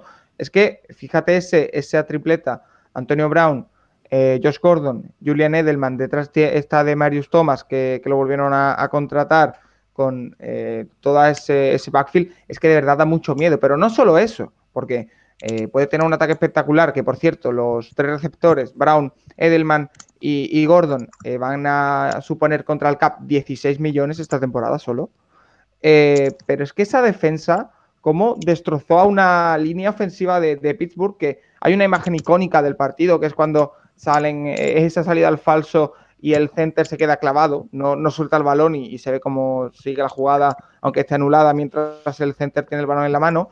Pero ojito porque esa, a Pittsburgh yo creo que le está empezando ya a doler la salida del entrenador de línea ofensiva. Le está empezando a doler ya. Villanueva sufrió mucho. Y, a ver, James Conner tampoco hizo un partido para nada eh, destacable. 10 intentos, solo 21 yardas, pudo avanzar. Al final, también hay que preocuparse más por Pittsburgh que New England, en el sentido de que New England hizo lo que tenía que hacer, fue más fuerte de lo normal, pero tampoco creo que forzara al máximo pero Pittsburgh sí que se ve muy superada eh, desde el principio. A mí lo que más me llama la atención, fíjate, no está en la, tanto en el ataque como en la, en la defensa. O sea, lo de la defensa de ayer de New England fue un escándalo. Eh, ayer ya, con, Fernando Calas destaqué dos nombres, pero es que son los que más me llamaron la atención del partido. O sea, Hightower jugó un partido y James Collins. O sea, es que los dos eh, eh, se anticipaban tanto. oye, alguno de los dos estáis tecleando y se oyen los, teclados y me, está volviendo loco. Perdonadme. Que, los dos se anticipaban tanto a la jugada que parecía que se, que se sabía en el libro de jugadas de, de Pittsburgh. ¿eh? Es que, no había una jugada de, pase en el que no estuvieran todos los la secundaria ya cubriendo y los linebackers ya cubriendo también. No había una jugada de carrera en, el que los linebackers no, hubieran atravesado la línea de scrimmage antes de que empezara la carrera. O sea, era como si New England supiera antes de cada jugada la jugada que iba a hacer Pittsburgh. Fue tremendo. Puede ser, y al final eh, New England en gran parte bueno, que es, eh, de perogrullo, ¿no? Tres puntos deja Pittsburgh. Pittsburgh es un ataque renovado porque no está Le'Veon Bell, no está Antonio Brown, tienen que eh, Juju Smith-Schuster, que aunque eh, tiene una lesión parece que está bien, y James Conner son los que tienen que tirar del equipo junto a Big Ben. El, primer asalto de, de, Big Ben, líder absoluto total de los Steelers, después de que la franquicia haya apostado por él en vez de por Antonio Brown y, y Le'Veon Bell, ha sido negativo para él a ver cómo eh, transcurre la, temporada, porque bueno, también se, esperaba que, Pittsburgh cayera un poco, parece por ahora que sí. Oye, ¿qué es? A ver, ayer hablé de este tema y me gustaría que saber vuestra opinión. ¿Os parece bien cómo sea, lo que ha pasado con Antonio Brown? ¿Os parece una sinvergonzonería? A mí me llamó mucho la atención ayer en la previa de los partidos, estaba viendo la previa de la Fox y los analistas de. Había, pues los cinco o seis analistas que hay siempre, estaban dándole unos palos a Antonio Brown brutales. Pero de verdad, ¿eh? O sea, les faltó el, el insulto directo. O sea, le pusieron a caldo. ¿A vosotros os parece tan indecente todo esto que ha pasado? ¿Os parece un cambio de, registro en la NFL? Eh, ¿Os parece que se han equivocado Steelers Riders? ¿Os parece que les han chuleado? ¿Os parece que Antonio Brown está tan zumbado como dicen? ¿O la verdad es que ha sido más listo que el hambre? ¿Qué pensáis de todo, esta, de todo este invento? Yo creo que Antonio Brown tendría que tener como referencia a Larry Fitzgerald. Es mi única, con eso he dicho todo. O sea que te parece indecente lo que ha hecho Antonio Brown entonces. No, me parece, bueno, ya, lo habías comentado, yo creo que la, clave de la NFL y que tiene, tiene muchos detractores y tiene muchas cosas que quizá no sean las correctas, es que, mm, las franquicias han tenido la, manija, ¿no? y, yo creo que todo eso sí que hay veces que se puede marcar de abuso de poder, sobre todo los jugadores que se quejan son aquellos que han durado dos años en la liga, no los que se han hecho millonarios a través del fútbol americano. Y yo creo que mm, todo esto traspasa, bueno, se hace un poco peligroso, por así decirlo, para, para el futuro, pero pasa en todo el deporte, ¿eh? no solo en el NFL, pasa en todo el deporte que los jugadores están un poco al mando porque pues, son los que dan el espectáculo. Yo creo que en la NFL el único que puede estar al mando de una franquicia es algún coreback por ahí, pero no, no muchos más. Pero yo creo que, mm, es un precedente peligroso y que mm, si hay unas reglas del juego hay que intentar ir a, ellas. Yo creo que Antonio Brown la temporada pasada, cuatro partidos antes de que concluya la campaña, se le va la pinza y, y seguimos igual. Vamos a ver, vamos a ver cómo se comporta en New England, pero yo creo que mm, si hay unas, unas reglas del juego establecidas, hay que, hay que cumplirlas. Sí que también quizá eh, con el caso de Le'Veon Bell, por ejemplo, los Steelers podían haber buscado un, acuerdo, podían haber buscado, pero ya decimos que quizá ahora con el nuevo convenio colectivo lo del jugador franquicia, como está establecido, desaparezca. Pero, o sea, yo creo que los Steelers no se portaron muy bien con Leon Bell, Le'Veon Bell, pero yo creo que lo de Antonio Brown no es el procedimiento a, a seguir. Pero bueno, es, y ya lo de los Raiders es increíble, porque al final, mira, lo, cortan, que lo tenían que haber hecho los Reyes, debes ponerlo en el congelador, ¿no? Después de lo que ha ocurrido. Pero bueno, ya está, esa es mi opinión. Pero bueno, ya, sabéis que soy un tradicional y un, y un gran amante de la NFL, no solo de la competición, sino de la estructura y de, y de cómo está organizado, etcétera. Paco.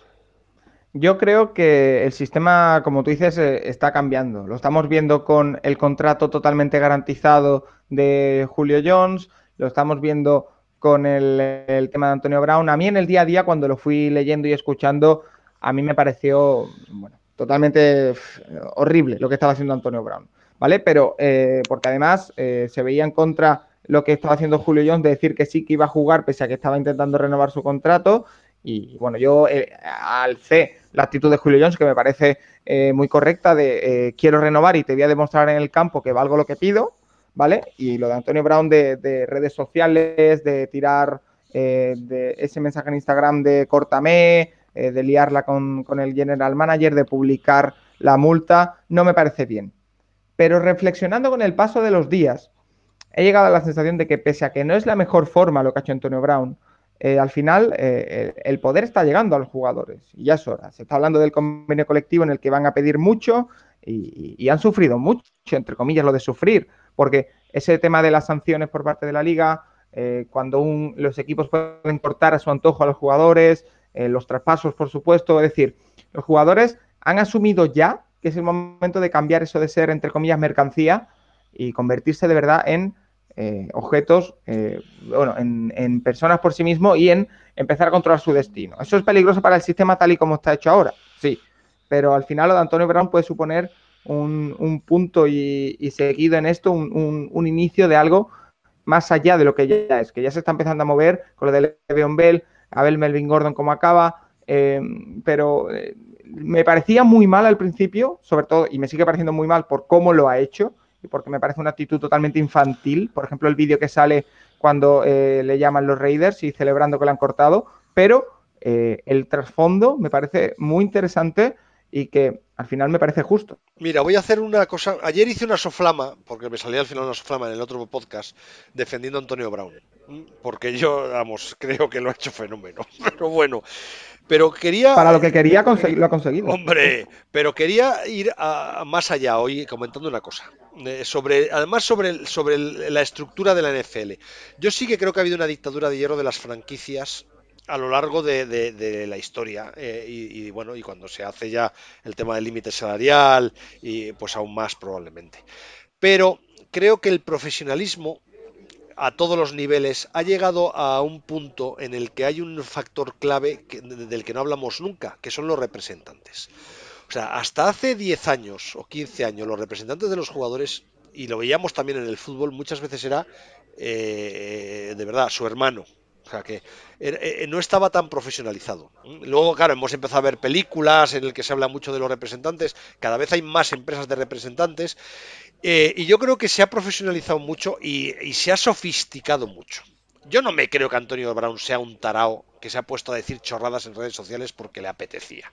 Yo creo que todo lo que ha hecho Antonio Brown era una cosa orquestada, organizada, preparada y muy bien eh, estudiada por parte de una empresa de, eh, representantes, que es la, la, que le gestiona, que ha gestionado el tema muy bien, muy bien, porque conocen muy bien la NFL, conocen muy bien cómo funcionan los equipos y al final probablemente haya más profesionalidad en una empresa de representantes que tienen que jugarse eh, los cuartos eh, consiguiendo más jugadores y, consiguiendo cosas para los jugadores que en un equipo que la gestión es mucho más de, la globalidad de, la plantilla. y Entonces yo de verdad que creo que detrás de lo de Antonio Brown, detrás de Le'Veon Bell, detrás de muchas de las cosas que hay ahora que vemos en la NFL que nos parece que son jugadores tarados, hay mucho trabajo de oficinas de, empresas de representantes que están buscando lo mejor para sus jugadores. De verdad que me parece que esto no es un tarao haciendo el golfo. Me parece que aquí hay mucho trabajo detrás y que este precedente no es malo porque Antonio Brown o, malo para las franquicias, porque yo no creo que sea un mal precedente. Eh, eh, porque Antonio Brown haya demostrado, no, lo que yo creo que se ha demostrado es que los representantes y que las, los asesores de los jugadores cada vez tienen más conocimiento, más fuerza y más capacidad para doblegar franquicias. No sé si esto es una teoría un poco rara, pero lo pienso sinceramente. Rafa, ¿tú no lo piensas así?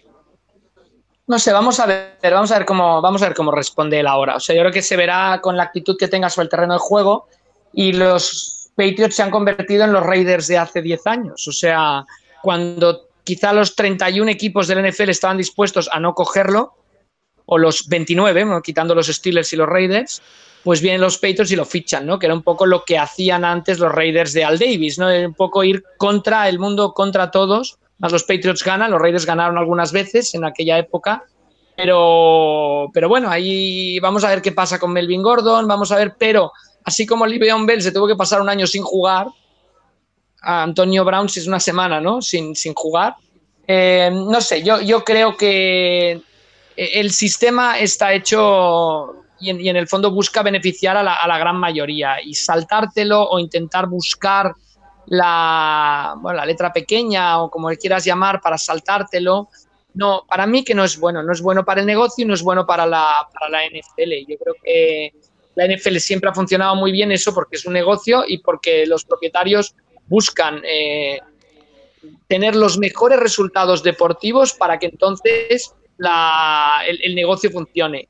Cuando se amenaza con romperlo, en el fondo yo creo que, golpea al colectivo. puede beneficiar a alguien, pero golpea al colectivo. Yo para mí, quizá porque soy un hombre muy de la NFL, pues, pues lo, veo, lo veo así. Entonces me molesta, me molesta cuando hay cuando se sale un poco del, cuando se rompe el, equilibrio. Bueno, hemos visto distintos puntos de vista y está bien. Y, llevamos una hora y quince minutos y no hemos tocado casi nada de universitario. El principio lo que os pregunté, que aprovechó Rafa para meter alguna pildorilla, pero yo creo que es el momento de hacer, a salvo que me haya dejado algo de NFL que queréis que, hablamos, que hablemos, pasamos si queréis. Yo solo una cosita, Mariano. Dime. Muy rápida. En el partido de los Rams que lo hemos tocado muy por encima, llama la atención porque, bueno, ya lo sabíamos, pero se reconfirma. Vamos a ver a Todd Garley muy poco este año, me da la sensación, ¿eh? muy a cuenta gotas y, bueno, es lo que esperábamos y a ver qué tal evoluciona de la, de la, rodilla, aunque eso parece que no se va a solucionar. Y por otra parte, eh, Cam Newton, de verdad, yo a lo mejor ya su gestión, ¿eh? pero a mí me preocupa mucho, a mí me sigue doliendo verle lanzar. Y McCaffrey es un jugador brutal que, bueno, casi hace que ganen el partido, porque Cam Newton no estuvo excesivamente destacado. Pero tanto por un lado Top Garley como por otro lado Cam Newton a mí me dejaron bastante preocupados con sus, bueno, con sus actuaciones, porque en, por un lado casi no apareció eh, Garley y Cam Newton a mí me sigue doliendo bastante cuando veo lanzar ese, ese hombro. Rafa. Eh, pues si vamos a college, pues eh, ya lo había anunciado Paco, el partidazo era LSU Louisiana State visitando a, Texas y bueno, fue un partido que cumplió las expectativas, eh, juego ofensivo y victoria al final de Louisiana State con un Joe Burrow, el coreback, que apunten el nombre. Siempre hablamos aquí de Tua, de Lawrence, etcétera eh, Joe Burrow, un coreback que no quiso Ohio State, hizo el transfer y se fue a los Tigers de Louisiana State. Y ojo, porque Louisiana State apunta como serio competidor para, acabar con el dominio de Alabama y Georgia en la, conferencia del, sureste. Y mm, yo para mí fue lo principal que me dejó la jornada, igual que una Michigan totalmente decepcionante que estuvo a punto de perder en casa en Ann Arbor contra Army, tuvo que tirar de la prórroga Michigan para ganar. Entonces, pues yo diría que la nota positiva, Borough y obviamente el Louisiana State, su equipo, Clemson, que derrotó a Texas AM con facilidad, y la nota negativa, un Michigan que acabó llevándose una victoria en extremis contra Army. Paco ese partido entre Army y Michigan, que la verdad que estuvo muy, muy interesante hasta el final y que se lo acabaron llevando casi de, chiripa. Eh, para esta semana, como decíamos la semana pasada que había un par de duelos entre equipos rankeados, esta semana no hay, pero bueno, Clemson juega contra Syracuse, LSU, que ha subido hasta el número 4, juega contra eh, Northwestern, UCLA, ojito con UCLA, con Chick Kelly, eh, juega contra Oklahoma, un partido yo creo que bastante eh, interesante. Pierde de más de 40, ¿eh, Paco? Dime. UCLA pierde de más de 40, ya verás. Ojito, cuidado, ¿eh? Y nada, Ohio State contra Indiana y bueno, poquito más. Eh, Alabama contra South Carolina. Eh, como decimos, no hay un gran duelo esta semana, pero bueno, seguro que se dan más de un más de un susto en esos equipos ranqueados. Por ejemplo, se ha caído ahora Stanford, pero, pero bueno de todas formas, la temporada de, la NCA normalmente va increciendo, ¿no? O sea, los buscan. Sí, los, Totalmente. Los equipos buenos, Mariano, lo que buscan al principio es hacer su especie de también pretemporada oficiosa, pagan a equipos malos para que vengan a visitarlos, los destruyen como si fuera el circo romano, todo el mundo se emociona, pero en el fondo el mes de septiembre no deja de ser una especie de lo que decíamos, de una pretemporada encubierta, por así decirlo, y por eso hay duelos que hasta las casas de apuestas ni siquiera los cuentan. Por ejemplo, esta semana Georgia recibe a Arkansas State. ¿Qué oportunidad tiene Arkansas State? Ninguna. Es más una manera de Georgia de pues ir acabando de aceitar la máquina. Cuando empiezan los duelos divisionales es cuando sí que tenemos ya una, pues decir, el arranque ya empieza a contar. Pero, pero en este mes de septiembre, como en el duelo pasado de Texas y Louisiana State, las teles también cuentan y también buscan estos enfrentamientos que puedan generar, eh, sobre todo, audiencia, como lo hizo este, este partido. Bueno, pues eh, hemos hecho el resumen, ya solo nos queda, se me había olvidado, porque nos han pedido varios oyentes que por favor en el programa siempre dedicáramos unos minutos a eh, resumir o, a analizar la jornada siguiente y a recomendar partidos para la semana siguiente, de qué merece la pena ver. La verdad es que estaba repasando la jornada que viene, la, semana que viene, y es que eh, de verdad, si la primera... Todo, Hombre, no, vamos a ver, el Dolphins Patriots, os lo digo, yo no lo voy a ver, pero vamos, es que no, en ningún caso. Es que además, si, si ganan los Dolphins, tampoco merece la pena ver el partido porque es que los partidos ni se han presentado o han querido que es tan fácil. Pero es que hay muchos partidos en los que ya empiezan a jugarse muchas cosas. ¿eh? O sea que, eh, a ver, el, jueves tenemos un Panthers Buccaneers. Bueno. Que, es un duelo divisional que no está mal, tampoco es eh, para tirar cohetes. Después tenemos el lunes, os voy diciendo los partidos que hay, Un Ravens Cardinals, bueno un Redskins Cowboys. A ver, a ver si Lamar Jackson sigue de verdad lanzando, ¿no? no? Sí, es tengo, un poco... tengo ganas de ver o Kyler Murray contra una de las mejores defensas de la, de la NFL. ¿no está, claro, es un partido que es más que nada para confirmar lo que vimos en la primera jornada, a ver qué pasa. El, Redskins Cowboys, que pasa un poco lo mismo, lo normal es que los Cowboys ganaran en, Washington, pero después de haber visto lo bien que jugaron los Redskins la primera semana, bueno, pues guerra pueden dar. Pero luego ya empieza a haber, luego hay un Titans Calls, que también me parece que es interesante. Muy, muy interesante. Eh, sobre todo para ver eso, opciones de los dos, porque los Titans tienen muy buena sensación la primera semana. Y los Colts también, pero vamos a ver si realmente son equipos competitivos. Un Steelers Seahawks, que este ya empieza a ser palabras mayores. Partidazo. Sí, Steelers, porque empezar 0-2 eh, puede ser muy malo para ellos y más jugando en casa. Y Seahawks porque de verdad que no dieron muy buenas sensaciones a, partir, a, pesar de ganar. y eh, otra, Mariano, otra prueba de fuego para la línea ofensiva de, Steelers. Eh, a ver qué, cómo responden en el segundo partido. Pues sí. luego hay un Giants Bills, que ese no lo voy a ver, o sea, ya os lo digo. un Bengals 49ers, que la verdad tampoco, porque no hemos hablado de 49ers, pero la primera semana, a pesar de ganar, no han dado tampoco muy buenas sensaciones. Un Lions Chargers, que también puede ser prescindible y ya empiezan aquí la, la drogadura. Packers Vikings. ¿eh? Probablemente el partido de la semana en la, en la racha de las 7 de la tarde. Tiene una pinta espectacular. Y luego Texas Jaguars se queda un poco devaluado con la lesión de Falls. Pero vamos, a las 7 de la tarde el Packers Vikings es completamente indispensable. A no ser que ahora me digáis vosotros, pues no, mira, yo quiero ver tal que no lo has comentado. A las 10 y 5, 10 y 25 de la tarde hay un Raiders Chiefs. Aparentemente los Chiefs son favoritos, pero juegan en Oakland y, los Raiders dieron muy, muy, muy buenas sensaciones. Carr jugó un partidazo que no lo hemos hablado ¿eh? Eh, eh, este lunes. O sea, jugó muy bien Carr. luego está el Rams Saints, que probablemente sea el partido estrella de, esa, de esa hora. Un, un Broncos Bears la verdad es que los Broncos ayer no dejaron nada muy bueno, eh, ni, los Broncos, ni Flaco, ni. Pero los Bears también vienen de un partido anémico que no hemos hablado de él. Vamos a ver que el partido, pero vamos, por ahora el partido a no perderse es el Ram Saints. Y luego el partido del lunes por la noche, un Falcons Eagles que pasa lo mismo. los Falcons pueden ponerse 0-2 como pierdan en casa con los Eagles.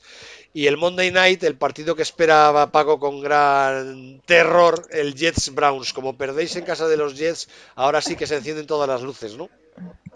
Lo, lo mejor que le puede pasar a los Browns es que no juegan hasta el lunes. O sea, tener un día más, porque de verdad hay mucho trabajo por, por delante Y los Jets, repito, fueron uno de los equipos que pese a perder, mejores sensaciones me dieron en, en, la, en la primera jornada. No sé si CJ Mosley estará, no sé qué alcance tiene esa lesión por la que se fue, pero la verdad que eh, partido, como tú dices, vital para los Browns, igual que por ejemplo es vital para los eh, Falcons, que tienen que empezar a, demostrar cositas, y vital para los Chicago Bears, que eh, a mí la verdad que yo he sido un gran defensor de Trubisky durante toda la pasada temporada, pero en la primera semana, el partido del jueves contra Green Bay, me dejó muy frío. Me dejó Trubisky, un jugador que... escuché una frase en la retransmisión de, de, la televisión americana que me gustó mucho y era que Trubisky estaba más pensando en qué hacer con los pies o con las piernas que con el balón. Y al final, pues la verdad que hizo un par de jugadas o tres que fueron decisivas negativamente para su equipo y tiene que empezar a demostrar ante un rival teóricamente asequible como es eh, Denver, que, ha sido un error de un día, que no es una tendencia y que de verdad Chicago es ese equipo que todos eh, esperábamos que estuviera arriba, porque Vikings y Packers ya han demostrado que sí, sobre todo los Vikings, así que a ver. Rafa, ¿algo que añadir? No, no, no, solo Trubisky que, bueno, ya no vamos a meternos más, no me voy a meter más con él, pero bueno, quedó demostradísimo que puede ser un buen core, que hasta puede llegar a una Super Bowl, pero gracias al elenco que tenga, pero que no es un coreback que estará jamás, jamás en el Hall of Fame ni, ni entre los puntales del NFL, ni mucho menos. Creo. Bueno, lo siento, siento reafirmarme, pero bueno. Pero, es mejor de lo que bastante el jueves, ¿eh? Después de su actuación el jueves por la noche. No sé, yo eh, eh, te digo una cosa, tampoco me gustó nada el planteamiento de Nagy, ¿eh? lo que pasa es que sí que me gustó mucho la defensa de Green Bay. Entonces, Green Bay tiene muy buena pinta. El partido lo jugó muy bien. el que peor jugó casi fue Aaron Rodgers. Ahora solo hace falta que, que, Aaron Rodgers aparezca y aparecerá, no hay ninguna duda, para que los Packers empiecen a subir como la espuma. O sea, el partido fue en general muy bueno el touchdown de, Green Bay es por un drive que es una genialidad de Rogers. Es decir, Rogers en líneas generales no hizo un grandísimo partido, pero el touchdown que consiguen son 3-4 pases que encadena seguidos, que uno es una bomba, eh, después eh, busca a Jimmy Graham, eh, o sea, total, hace 3-4 pases rapidísimos, magníficos y los lleva hasta la, hasta la O sea, al final es una genialidad de, de Rogers ese touchdown y por eso la victoria del partido. Le falta regularidad en el ataque todavía, pero muy buena pinta Green Bay. Sí, pero bueno, eh, además somos unos fenómenos porque ya estamos hablando de que en la jornada 2 hay partidos decisivos, ¿eh? que es lo, bueno que tiene el NFL, que cada partido al final, eh, cuando un equipo solo juega 16 partidos en una temporada, cada partido es decisivo. Bueno, una... No, Mariano, pero Packers hayan ganado después de dos jornadas a Vikings y a Bears, que son sus principales enemigos, es un partido decisivo el de Lambeau Field. Sí, sí, sí, sí, sí. No, no, para mí es el partido de la jornada, ¿eh? O sea que Por muy jornada 2 que sea, es decisivo. Y los Patriots y los Patriots Dolphins es decisivo para, los Dolphins. Imagínate que ganan y, y repuntan y acaban 15-1. Eh, eh, genial, sería la pena. La verdad es que... al, que le gusten las apuestas solo dan a los Patriots favoritos de 18 y medio. es, me recuerda, el partido este me recuerda a la Super Bowl contra los Giants.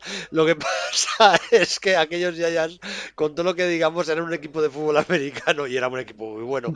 Y estos Dolphins ahora mismo no sabemos qué son, aparte de un logotipo con un delfín, eh, de verdad. pero Mariano, lo, he estado buscando y no lo he dicho antes porque ya habíamos cambiado de tema, pero la temporada pasada, no sé si os acordáis, el primer partido, Buffalo, pierde 47-3 contra Baltimore, precisamente. Y acaba con un récord de 6-10. Es decir, no estoy comparando ambos equipos porque Buffalo me parece que tiene mucha mejor. Eh, del año pasado tiene mucha mejor plantilla que Miami este año. Pero que cuidado con esas sensaciones de la primera jornada porque pueden cambiar cosas bueno, esperemos que, que los Dolphins empiecen a jugar un poco. Empiecen a jugar por lo menos un poco y que sus partidos merezca la pena, al menos ver sus highlights, porque si no, eh, menudo. Ah, es que es muy malo para el NFL, pero bueno, de esto ya hemos hablado antes. Y, Hollywood Brown, ¿eh? que no lo hemos dicho. Cuidado. Bueno, si no nos hemos dejado nada, ¿nos hemos dejado algo? Algo habremos dejado. Seguro, pero tendríamos horas para no dejarnos nada, ¿no? Por eso, llevamos una hora y media. Yo me le paso, como siempre, muy bien hablando con bordo de fútbol americano. Espero que la gente haya disfrutado lo mismo. Un abrazo muy fuerte y hasta la semana que viene. Hasta la, próxima.